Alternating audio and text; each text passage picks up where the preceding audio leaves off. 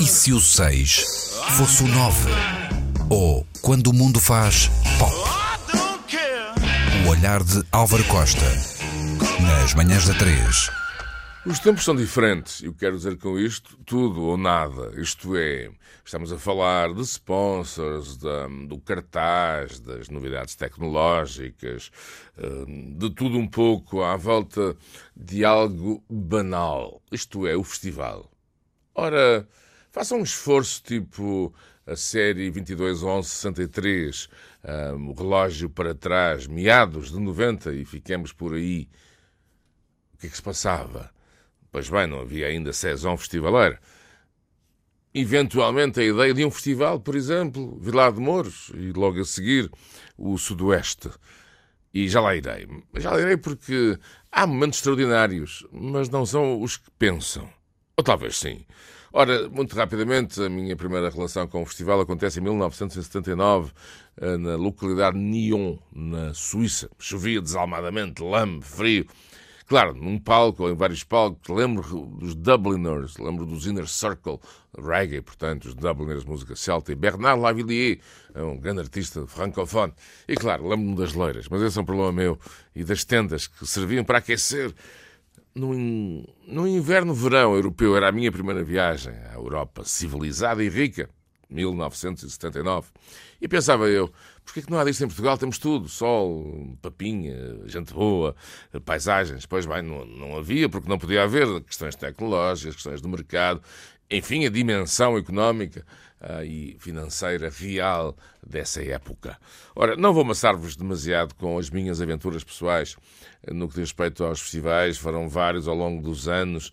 Em Glastonbury, por exemplo, eh, indicar eh, ao divino e bruxo Jimmy Page o, o local ah, do camarim dos Page and Planta estava perdido com um bebê, imaginem só, jogar a bola com o Jamiroquai ou dar ao Jeff Buckley, tímido, super tímido, ah, os parabéns por ter ajudado, segundo o meu irmão, a conceber o meu sobrinho Francisco.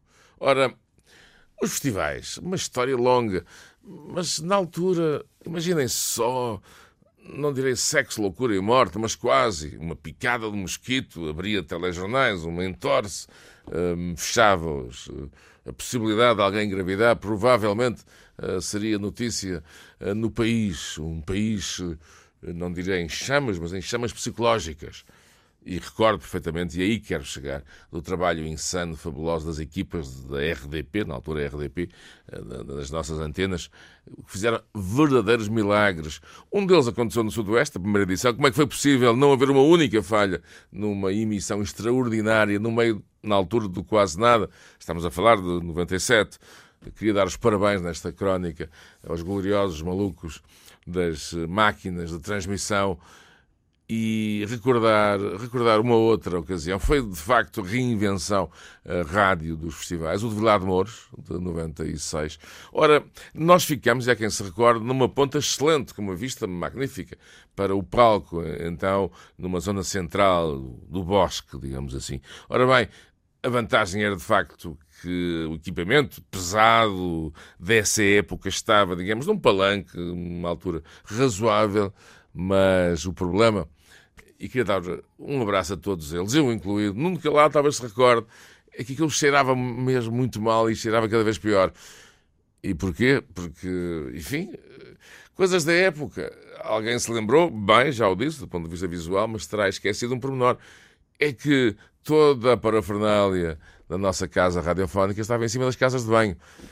Pois bem, pois bem, Luís e Ana, são, eu diria, danos colaterais. Quem vai à guerra ou quem vai aos festivais dos anos 90 e as suas circunstâncias dava e levava. Isto é, levava com coisas destas. Estão aí os festivais, uma indústria fabulosa e criativa, quem diria, eh, se pensarmos nos tais anos 90, em que uma picada de mosquito, uma entorse, um, perdoa uma expressão, uma buba. Enfim, abria telejornais.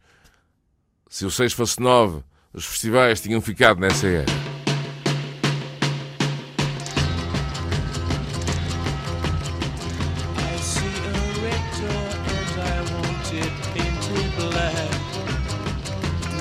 colors in